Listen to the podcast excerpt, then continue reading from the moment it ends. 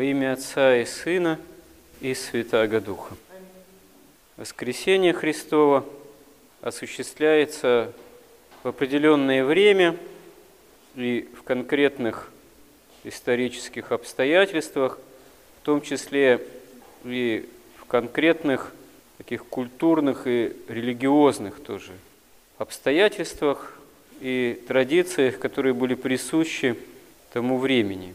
И поскольку для осуществления боговоплощения изначально избирается народ израильский, то и воскресение Христова, самое первое время, оно также оказывается связано с историей израильского народа, и первыми свидетелями о Христе воскресшем являются апостолы, которые по происхождению тоже из иудейской среды.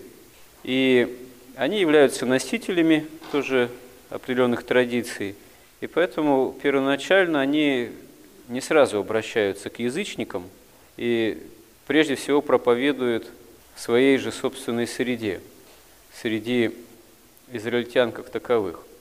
Первая община церковная – это Иерусалимская община. И она в основной своей массе, конечно же, состояла из обращенных к Христу воскресшему иудеев, поскольку и первые ученики Христовы, они тоже из этой же среды.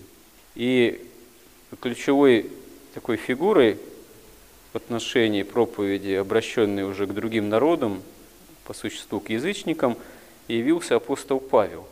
Но еще до вот такой совершенно особенной в этом отношении миссии апостола Павла уже находятся такие, можно сказать, прецеденты, э, когда по повелению Божьему апостол Петр начинает тоже обращать язычников и, например, крестит семью Корнилия Сотника.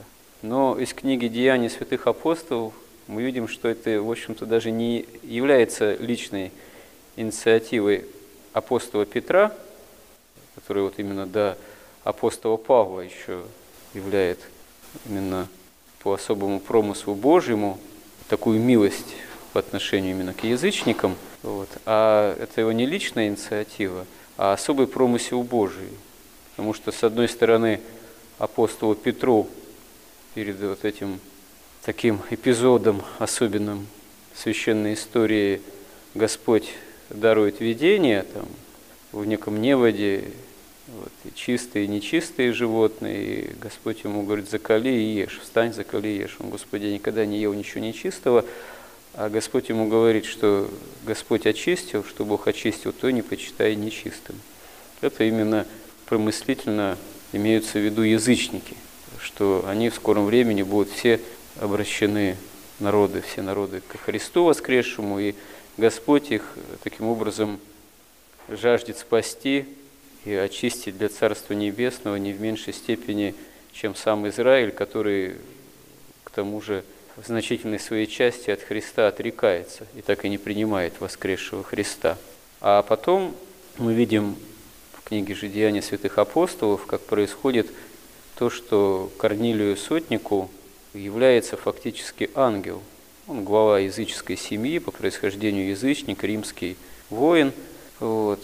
Но он такой богобоязненный, он и постится, и молится, как он потом и рассказывает апостолу Петру, что он в урочный час и постился, и молился, и ему явился ангел в виде такого светлого юноши, и ему возвестил, что его молитвы и его вообще милостыня, ну, то есть такая праведная жизнь, жертвенная, они нашли у Бога такое особенное благоволение, и что ему надо послать в соседнюю там, Иопию и призвать Петра, апостола, чтобы он им возвестил то, что Богу угодно, ну, то есть спасение, чтобы крестил и сотника, и всю его семью. То есть, э, с одной стороны, мы видим, что Господь действует непосредственно по отношению к апостолу Петру, вразумляя его, что он должен будет обратиться и с проповедью, и таинством крещения к язычникам уже. Вот. А с другой стороны, он самого вот этого язычника Корнилия Сотника также посещает особым явлением, и указывает, что просто-напросто надо вот позвать находящегося по соседству апостола, чтобы этот язычник со всей семьей воспринял откровение Божие, воспринял полноту спасения. То есть э, тут мы находим в Священном Писании именно такие указания на то, как Господь промышляет. Если пути, вот такие естественные, житейские, в земной истории не сходятся, допустим, в тот момент они были по соседству, апостол Петр и Корнилий Сотник, но прямо их пути все-таки не пересекались. Не было такой возможности, чтобы это осуществилось естественным образом. То Господь являет свой промысел и указывает Корнилию, что он должен призвать апостола Петра, находящегося по соседству, и показывает апостолу Петру, чтобы тот не смущался тем, что уже язычники начинают обращаться ко Христу воскресшему. То есть, конечно, очевидно, что для Бога нет никакого затруднения для всемогущего Бога так устроить земные пути человечества, тех или иных народов, тех или иных людей, наши пути, чтобы они были спасительными. Даже если естественным образом они не должны были бы вот именно таким образом сложиться наиболее спасительным, то Господь вносит, согласно своего промысла, те или иные поправки. Это для Бога, опять же, не составляет никакого затруднения. Это никоим образом не противно Его воле. И мы даже вот в литургической молитве молимся, что воздаем благодарение Богу и о всех Его благодеяниях, явленных и неявленных, которые нам явлены, мы знаем о них, или которые происходили так, что от нас суть, как это Господь действует, была утаена. То есть это не было нам явлено, не дано нам об этом откровение, но эти благодеяния были, есть и служат нашему спасению, за что мы тоже должны быть Богу благодарны. Но все-таки от нас, от верующих во Христа, тоже кое-что зависит.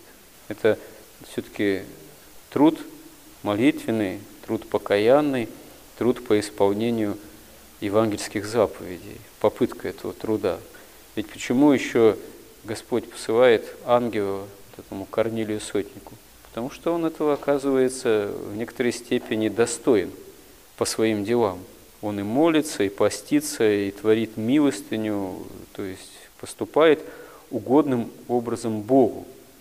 Не единственный же он там язычник, вот, находящийся здесь на территории Израиля, потому что Израиль находится под протекторатом какой-то степени оккупации Рима, и там римская администрация, и определенное количество римских воинов и военачальников, и вот этот вот сотник Корнилий в их числе, но здесь говорится именно о нем.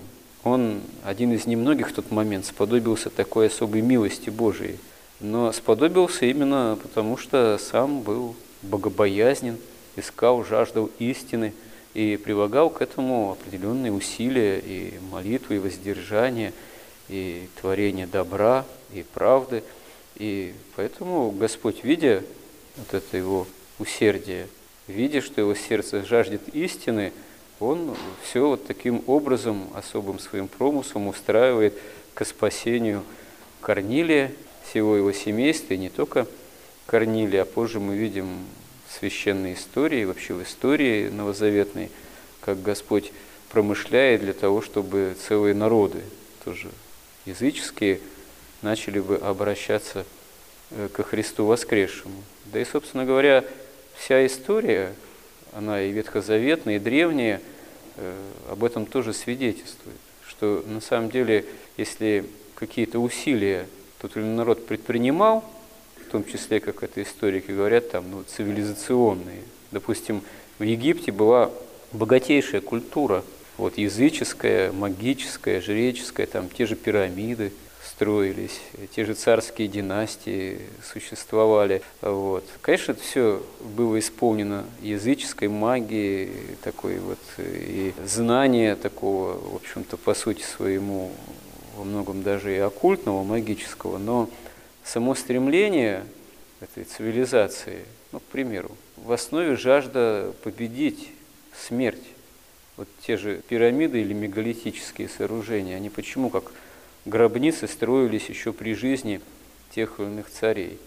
А понимание в то время царской власти у большинства народов, оно заключалось еще в том, что царь, он не просто осуществляет временное земное правление, он еще служит как особое такое вот избранное, приближенное к божественным силам лицо спасению. Спасению для победы над смертью какой-то вот, вечности, преодоления смерти. Почему вот эти пирамиды не только в Египте, там мегалитические сооружения, их, чтобы построить, требовалось миллионы человек часов. Иногда историки говорят, вот это рабы все строили по принуждению, но это не совсем так.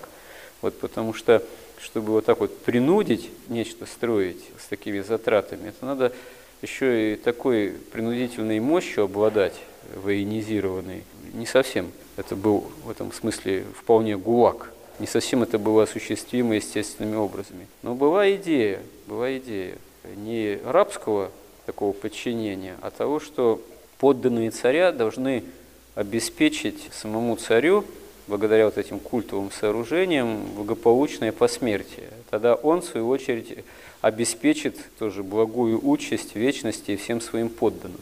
Отсюда и такая, можно сказать, непустяшная мотивация из э, стремления вот, преодолеть смерть, преодолеть такую вот временность, тленность человеческого существа. Иначе вообще трудно объяснить, а зачем такого рода надгробия строить, как вот пирамиды или другие мегалитические сооружения. С какой целью? Главная цель – это победа над смертью, которая осуществляется во Христе. И вот что интересно, как говорят историки, религиоведы, ведь на самом деле Египет был первым царством, в которое включал все разные народы, и, можно сказать, первым народом, первыми народами, э, которые приняли массово проповедь христианскую. Вот. И монашество впервые появляется тоже в Египте, такие самые подвижники в египетской пустыне, потом в IV веке. Но уже ко второму веку начинается массовое обращение целых таких вот масс народных именно в Египте. Именно потому, что это была э, такая достаточно развитая цивилизация, которая с древности, в общем-то, жаждала по-своему постичь истину и победить смерть. Поэтому вот эти язычники египетские, они первыми в массовом таком вот качестве, числе узнают во Христе истину. Узнают, э, принимают во Христе истину Спасителя, победителя смерти. И это действительно оказывается в истории совершенно не случайно, потому что ну, такая вот цивилизация, она, конечно, не единственная была, но вот в частности, просто к примеру, она в свое время затрачивала очень большие усилия, пытаясь э, некой такой языческой премудрости разрешить основные вот эти вот бытийные вопросы, связанные с жизнью и смертью можно сказать, со смыслом жизни. Это не получилось в премудрости языческой, о чем и Священное Писание свидетельствует, что потом не премудрое избрал Господь. Господь, помимо, э, наряду с существованием Египта, избирает никому неведомого Авраама, вот, который из другой языческой страны, Вавилона, Халдеи, уходит тоже от той премудрости. В общем-то, человек никому неведомый, оказывается, выходя за рамки цивилизационных культур тогдашних, оказывается носителем истинного такого промысла Божьего отцом всех верующих, который фактически потом служит фундаментом, основой, чтобы вообще само вот явление истины во Христе осуществилось, сама возможность Боговоплощения, победы над смертью. Это нам говорит о том, что все-таки человеческие усилия, они тоже не зряшны, о том, что они имеют большое значение. И в особенности это важно, когда эти усилия мы можем направить именно на то, чтобы жизнь свою управить именно по Евангелию, по евангельским заповедям. И в посте, и в молитве, и в воздержании, и в милостыне, и в какой-то обращенности не только на себя, самозамкнутости, а выходе из этой самозамкнутости, жертвенном таком вот выходе. И тогда это привлекает помощь Божию, привлекает э, полноту благодати Божией. Как вот мы видим, Корнилий был язычником, но богобоязненным, творящим милостыню и молящимся и постящимся. Это привлекло к нему спасение и особый промысел Божий.